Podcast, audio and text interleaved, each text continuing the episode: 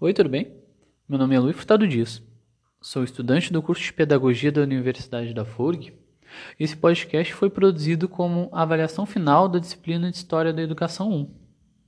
Nesse podcast, irei abordar a educação formal e suas mudanças ao longo do tempo. A educação formal surge primeiramente lá no século VI a.C., mas só vai se estabelecer em Atenas no, entre o século IV e V. Educação essa que visava apenas o ensino das elites.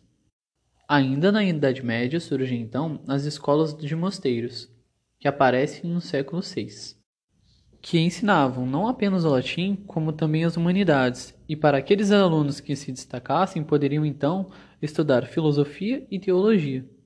Ainda na Idade Média surgem então, entre o século X e XI, as primeiras universidades. Mais à frente na história, após o Renascimento, surgem então os internatos, assim como o pensamento de uma necessidade de organização de currículos e materiais didáticos. Esta atenção dada era com o intuito de favorecer a burguesia nascente da época. Surge então a rejeição da escola medieval e seus paradigmas, reivindicando uma escola realista. Durante o século XVI, dá-se a ruptura da hegemônia da Igreja Católica, dando início à Reforma Protestante. Surgem então dois tipos de escola: aquelas organizadas pela Igreja Católica e aquelas organizadas pelas reformadas. Para as escolas reformadas, Lutero trazia a, a valorização da leitura, defendia as escolas primárias para todos e promovia a erudição dos alunos. Uma visão da valorização da leitura, defendendo a escola primária para todos e promovendo a erudição, enquanto a outra destinava-se à nobreza e à burguesia. Mais à frente, no século XVII, surgem preocupações com as questões metodológicas. Surgem também ideias inovadoras, que defendem a escola única e universal a cargo do Estado, valorizando o papel do professor como controlador do processo de aprendizado. Ainda no século XVII, escolas da ordem religiosa dos oratorianos opunham-se a linhas dos jesuítas. Voltavam-se para novas ciências e para o pensamento cartesiano.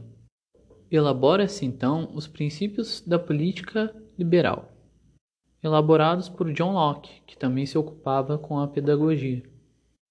Locke visava uma educação com um preparo mais amplo para a vida prática. Ainda no século XVII, as ideias de Locke permeavam as teorias pedagógicas, mas o predomínio era da escola tradicional. Surge então, no século XVIII, também chamado de século das luzes, a necessidade da escolarização das classes operárias, que deveriam, no mínimo, saber ler, escrever e contar. Novamente trazido pelo filósofo Immanuel Kant, apontava-se a necessidade de uma escola leiga que seria universal e gratuita, sob responsabilidade do Estado. O interesse não era apenas de ensinar, mas também de certo modo, organizar as massas de forma a submetê-las e discipliná-las à obediência. No século XIX surge então o interesse do Estado em assumir a educação para torná-la leiga e gratuita. A escola tradicional torna-se então alvo de críticas.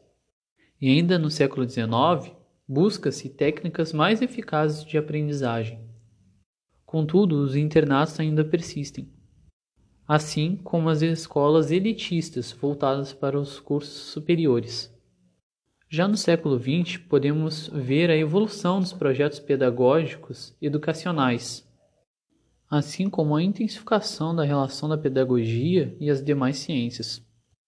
As críticas à escola tradicional se intensificam, denunciando a incapacidade de atender às necessidades de um mundo em constante mudança.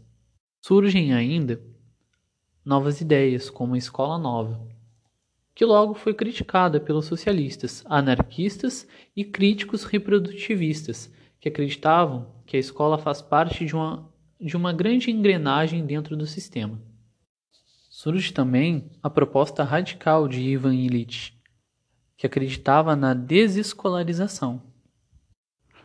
Propostas mais singelas, como as das escolas abertas, também surgem neste período. Com o século XX, também surge a utilização da tecnologia na alfabetização dentro das escolas, assim como discussões sobre o analfabetismo digital. Por fim, quero apontar para as mudanças que surgiram ao longo desses anos. Por fim, trago que houve sim muitas mudanças, mas que ainda há traços da educação formal no nosso cotidiano.